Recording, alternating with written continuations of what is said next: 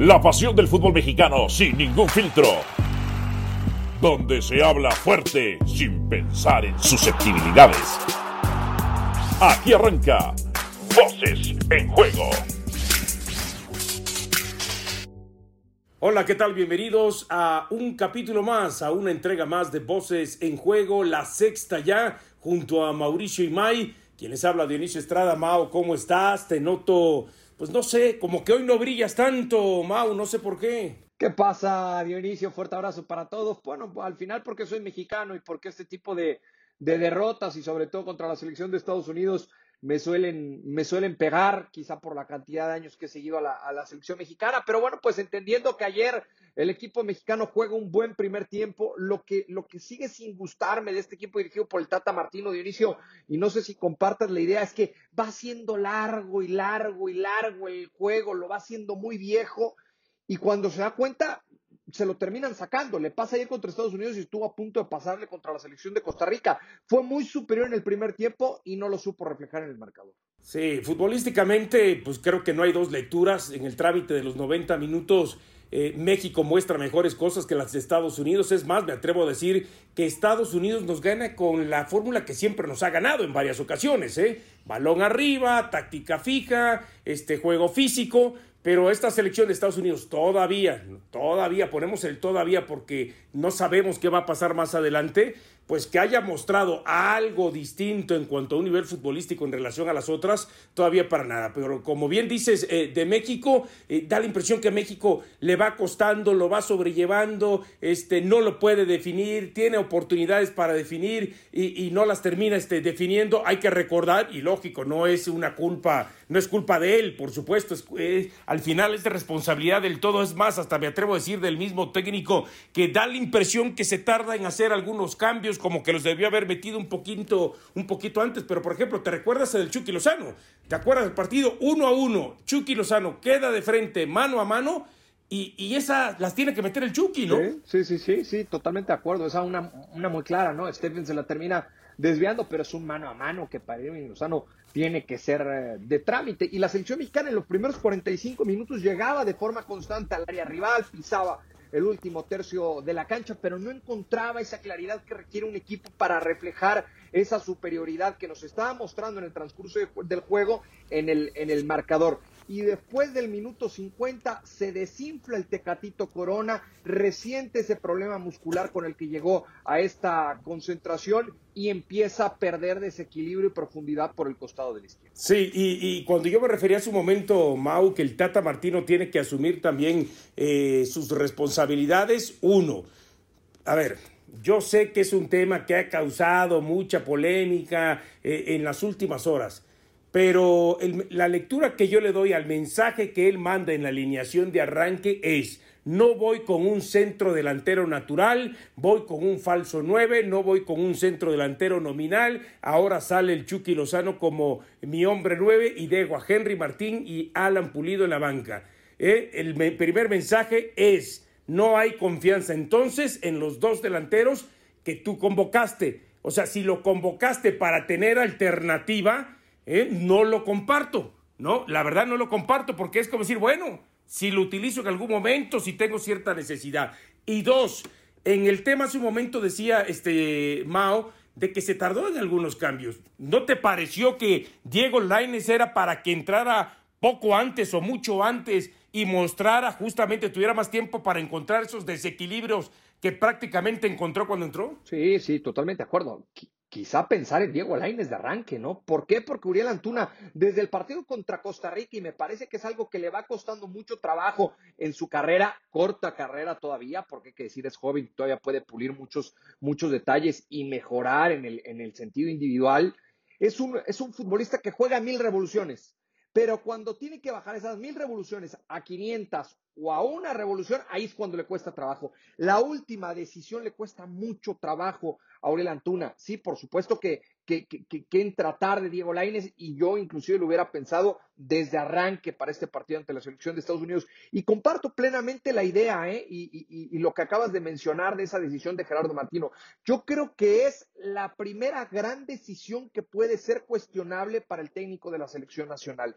El por qué dices un día antes del partido que hay que apoyar a tus delanteros, que sí tienes nueves, que no hay que faltarles al respeto y a la hora que tomas la decisión decides prescindir tanto de Henry Martín como de Alan eh, Pulido para utilizar a Irving Lozano como un falso nueve, más allá de que lo haya utilizado en otras ocasiones en esa posición al futbolista del Napoli. Para mí sí es un golpe a la confianza tanto de Henry como de Alan Pulido. Ahora, no sé si también el técnico de la selección nacional se haya dado cuenta que estos dos futbolistas no le dan para más. Perfecto, y te lo compro, no le doy para más. A ver, señores, pues olvidemos cualquier tipo de situación. Me siento con John de Luisa, me siento con Gerardo Torrado, con quienes me tenga que sentar y decirles, ¿saben qué? Tenemos que reconocer que tenemos que integrar a Javier Hernández. Yo soy de los que pienso que no es que no se necesite, porque sí puede aportar Javier Hernández, sí puede apoyar, por supuesto, y potenciar a la selección. Ahora, utilizar el término se debe y se necesita, ya creo que es mucho más eh, contundente. Pero, ¿a qué voy? Al final de cuentas, pues aquí estás reconociendo que sí te estás equivocando y que sí estás siendo caprichoso si no terminas de convocar a Javier Hernández. Si realmente te puede potenciar algo que hoy piensas que los que tienes no lo están haciendo, entonces hay que convocarlo. Olvidémonos del orgullo, olvidémonos de muchas cosas que se hablan en este tema entre federativos y Javier Hernández de las malas relaciones. Y entonces, pues convóquenlo, porque si no, eh, es muy fácil agarrar. Ayer sale eh, uno de los auxiliares técnicos del señor Gerardo Martino a tratar de justificar la presencia de Chucky Lozano como nueve de arranque, diciendo que porque el Napoli ha jugado en esa zona, cuando sabemos que aunque ha jugado, donde más te puede dar el Chucky y donde más le estás matando sus cualidades, sus virtudes y su potencial es jugando por afuera. Sí, sí, sí, totalmente. Mira, eh, creo que te consta porque eh, compartimos ese espacio en alguna ocasión. Eh, yo desde diciembre me enteré que el cuerpo técnico de la selección nacional estaba preguntando por el papeleo de Rogelio Funes Mori. Tú hablas de Javier Hernández. Yo no sé si Javier o Funes Mori, pero creo que uno de estos dos se acerca para la siguiente convocatoria de la selección mexicana después de la decisión que toma ayer Gerardo el Tata Martino. ¿Y cuál, ¿Y cuál será la siguiente convocatoria del técnico nacional? Bueno, en unos días para enfrentar la, la, Copa Oro, que viene siendo el torneo estelar, por decirlo de alguna manera, para esta selección mexicana. Y si ya está entonces el papeleo listo del futbolista de Rayados de Monterrey, no me sorprendería verlo para esa competencia con la camiseta de la selección nacional. Sí, todo apunta que así será. Es más, se habla hasta de una posible fecha, ¿no? 3 de julio, es decir, eh, aproximadamente unos 22, 24, 25 días, ¿no? Entonces, este, yo insisto, eh, yo sé que tú eres de los que piensas que si hay un elemento que tiene cierta calidad, aunque sea extranjero naturalizado, eh, vaya a la selección. Yo mi postura siempre ha sido que tenemos que jugar con lo que te, eh, con lo que hay, con lo que desarrollas, porque si no a lo mejor se maquilla un poco realmente tu nivel. Entiendo que otras selecciones en el mundo es más la campeona. uno a Francia, España también a Marco Sena en su momento en el 2010 y, y después Douglas Costa y Camoranesi con Italia, ¿no? Que también terminó siendo eh, campeón. Y entiendo que hay otros, este, otras selecciones. En lo personal, a lo mejor soy demasiado romántico, a lo mejor soy retrógrada, pero, pero bueno, yo pienso que eh, meter a alguien sería como. Es más, te lo voy a decir así, Mao. Así hubiera la posibilidad de que nunca haya jugado con Argentina y que convencieras a, a Messi que se naturalizara y jugara por México, ¿no? La verdad, no, no, no, estoy de acuerdo, ¿no? Y bueno, pues entonces lo tuyo ya es una terquedad, ¿no? Messi es top, ¿eh? Entonces lo tuyo ya es una terquedad. No, tiene más que terquedad, tiene que, ver con que realmente nuestro nivel es con las armas que tienen nuestros jugadores. Pero bueno, Mao, este, ¿qué te parece si hacemos una pausa y seguimos hablando de, eh, más, ¿no? Con este tema de la selección mexicana y la derrota ante Estados Unidos. Me parece perfecto. Pausa, volvemos aquí a la sexta entrega, sexta edición de Voces en Juego. Voces en Juego. Regresamos a Voces en Juego en esta sexta entrega, sexto capítulo, junto a Mauricio y Mike, quien les habla eh, Dionisio Estrada. Y seguimos hablando de la derrota de la Selección Nacional Mexicana ante Estados Unidos en la final de, justamente de, valga la redundancia, Final Four de esta Liga de Naciones de CONCACAF. Hace un momento en el primer segmento decías, Mau, ¿y cómo no voy a estar molesto? Porque sí me duele que se pierda contra Estados Unidos. A ver, si el Tata Martino a ver, no es mexicano y lo puedo entender que quizá no lo sienta como sí lo siente la afición mexicana, como sí lo sienten los jugadores de la selección. Si los jugadores de la selección no les duele como sí le duelen a la mayoría de los mexicanos, entonces tienen este atol en las venas, no tienen sangre. Por supuesto que les tiene que doler, porque es finalmente eh, una final que termina dejando un antecedente en donde le das herramientas al rival de adquirir confianza más allá de que se sabe que futbolísticamente no fue mejor que tú, pero que simplemente táctica fija, gol arriba y con eso fue más que suficiente para ganarte. O sea, sí le tiene que doler a la afición, a los medios, a todos los mexicanos, pero ¿y el Tata qué? Al Tata seguramente también le duele, Dionisio. O sea, más allá de que no sea mexicano, más allá de que sea argentino, que quizá no tenga tan arraigada esa rivalidad como la tenemos nosotros, es el técnico de la selección nacional. Y yo hasta el momento no conozco un entrenador que le guste perder o, que, se sienta, o que se sienta bien con una derrota por supuesto que le ha de haber dolido y que le debe doler mucho y que le debe tener muy molesto el que ayer el equipo mexicano haya defendido tan mal la pelota parada y que algunos jugadores en lo individual se hayan quedado tan lejos de su mejor eh, nivel. Seguramente también el día de hoy amaneció muy, pero muy molesto Gerardo Martín. No, y hablas el tema de la pelota parada. Y, y, México siempre ha sufrido contra Estados Unidos y da la impresión que ningún técnico es capaz de corregirlo. Pero no sientes que eh, Gerardo Martino da ventajas eh, porque en lugar de buscar una marca mixta personal con algunos jugadores, marcar este por zona en otros lados, primer poste, dejar a lo mejor tres jugadores que vayan a la zona donde puede ir el balón, él se enfrasca en que simplemente sea una marca por zona. Y cuando es una marca por zona, pues lógico, ¿eh? si no haces esa marcación personal, te van a sorprender como ayer otra vez te volvió a sorprender Estados Unidos. Y ojo, ¿eh? Los jugadores de México no son bajitos como para decir no podían competir, porque McKinney, que te sorprende en el segundo gol, mide alrededor de 1,81, 1,82. La estatura de, por ejemplo, de Moreno, 1,83. La estatura de Araujo y del propio este, Salcedo, 1,88. No es que no tengan la estatura para competir. El mismo Edson Álvarez, 1,85.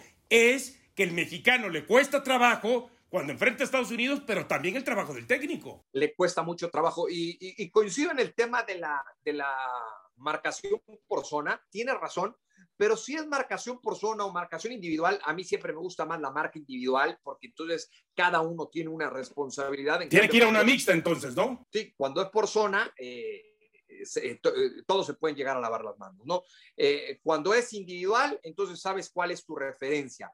Ahora, eh, más allá de, cómo marques, me parece que es un tema de atención de los, de los jugadores mexicanos. Por ejemplo, en el de McKinney, hay varios jugadores que ni siquiera están volteando a ver la pelota al momento de que, de que se cobre el, tiro esquina. Me parece que es un tema de atención, es un tema de, de, garra, de esfuerzo, de tirarse de cabeza por la pelota, ¿no?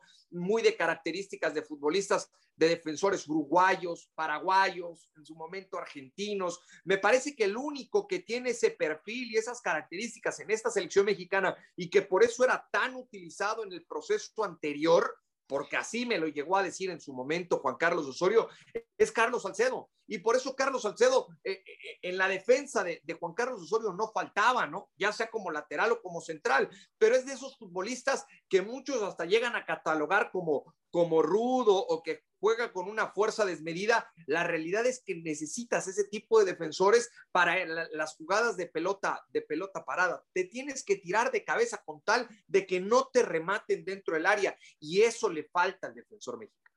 Y a ver, empezamos a ver una selección que ayer una de sus ventajas era la experiencia y no se pudo aprovechar esa experiencia de muchos jugadores, bien lo de Héctor Herrera, tratando de tener la pelota, de distribuir, jugador con experiencia, guardando cuando termina entrando ya este en el complemento, ¿no? El tema de Chucky Lozano que le ha ido agarrando durante estos tres años eh, eh, en, en Europa, pero también Tecatito, exacto, Tecatito, pero me da la impresión que también hay algunos o que les pesa la playera de la selección o que están con bajo rendimiento. Pesar, por ejemplo, el Chaca.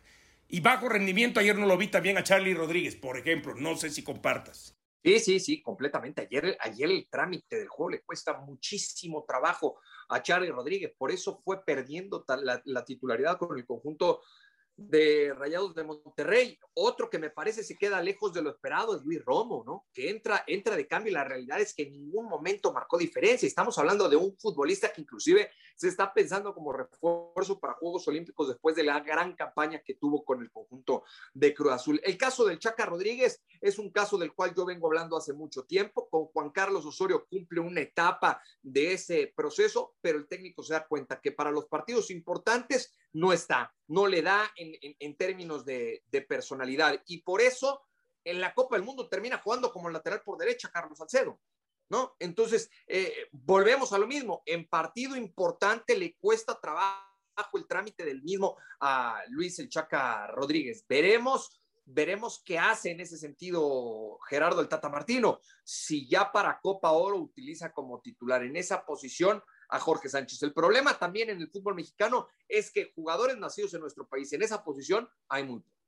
Y habrá también que apretarle las tuercas a otros, este Mao. Por ejemplo, eh, yo no tengo ni la menor duda que el que de pronto Gerardo Martino haya utilizado a Gerardo Arteaga, aunque sea una línea de tres y no a Gallardo este, en los partidos anteriores, es mandarle el mensaje a Gallardo que yo sí siento que en esa posición ha estado cómodo desde hace algún momento. A mí no me gusta mucho como lateral cuando va en la línea de cuatro, eh, prefiero verlo más como carrilero porque por lo menos tiene más opciones de demostrar ese potencial, por lo cual fue convocado o como arrancó con Pumas, ¿no? Como un volante por izquierda ofensivo y hasta en determinado momento como un extremo. Pero si le tienes que apretar las tuercas porque lo vas a utilizar como lateral, entonces sí hay que apretársela y mandarle el mensaje, ¿sabes qué? No creas que eres prácticamente inamovible de esa zona, ¿no? Hablando en el tema de Gallardo, que ayer también se le puede asumir un poco la responsabilidad o mucho de ese segundo gol de McKinney.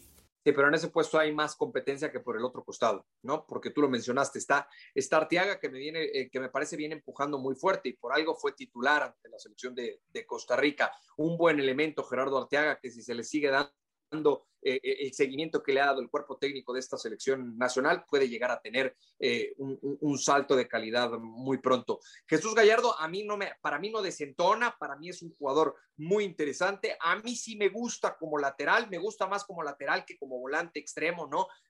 como en algunas ocasiones fue utilizado en Rayados de, Monterrey. Me parece que ha pulido mucho y ha evolucionado en el aspecto defensivo. Ayer no tiene uno de sus mejores partidos. Esa también es una realidad. Ahora, ya después de que vimos a la selección contra eh, Costa Rica con línea de tres, ayer vuelve a la línea de cuatro que decíamos que contra Estados Unidos era muy factible. ¿Qué te gusta más la selección, línea de tres o línea de cuatro?